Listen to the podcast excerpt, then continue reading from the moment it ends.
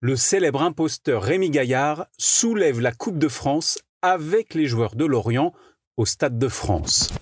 Waouh Un truc de fou C'est en faisant n'importe quoi qu'on devient n'importe qui. Vous connaissez sûrement le slogan de Rémi Gaillard. Il résume parfaitement ces vidéos qui font des millions de vues sur Internet.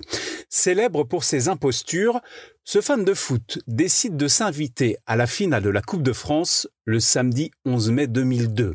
Lorient affronte Bastia et les Merlus s'imposent au Stade de France 1-0.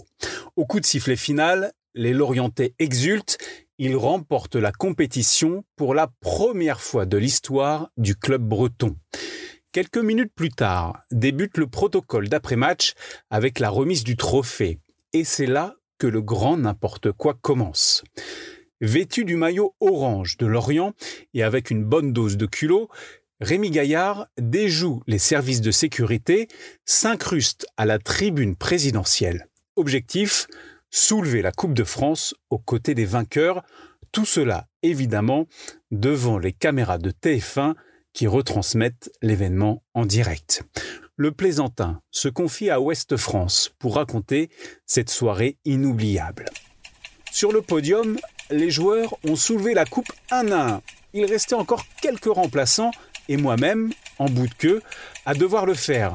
Mais le gardien de but s'est barré avec le trophée pour faire le tour d'honneur sur la pelouse. Rémi Gaillard serre même la main du président de la République, Jacques Chirac, présent pour remettre la coupe. Et là, il me dit Bravo, bon match. Cela m'a totalement désinhibé. Mais l'imposteur ne s'arrête pas en si bon chemin. Il descend sur le terrain du Stade de France, rejoindre les Lorientais pour faire la fête avec eux et toucher la précieuse Coupe de France. Pour l'anecdote, le maillot de Lorient porté par Rémi Gaillard n'est pas celui de la bonne saison, il n'a pas de numéro ni de nom, et il porte des baskets blanches, ce qui lui vaut d'ailleurs une belle gamelle sur la pelouse.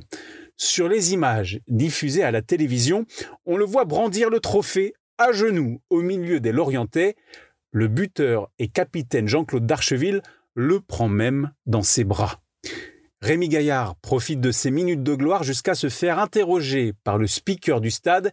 Il déclare au micro J'ai un message pour Roger Lemaire, le sélectionneur de l'équipe de France à l'époque.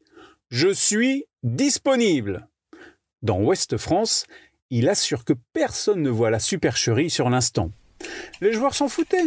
Ils étaient aussi dans un état second. Ils ont dû me prendre pour un stagiaire du club ou autre. Seul un membre du staff me repère et dit à Jean Djorkaeff, qui distribue les médailles, lui, il n'est pas avec nous. Du coup, je n'ai pas eu ma médaille. Dommage. L'imposture ne s'arrête pas là. À la sortie du terrain, il signe même des autographes à des supporters venus le voir. Des autographes signés évidemment n'importe qui. Waouh Un truc de fou ta dose d'anecdotes sur le football. Pense à t'abonner à mettre 5 étoiles à mon podcast. Rendez-vous aussi sur Facebook, Twitter, Instagram et un truc de foot.fr.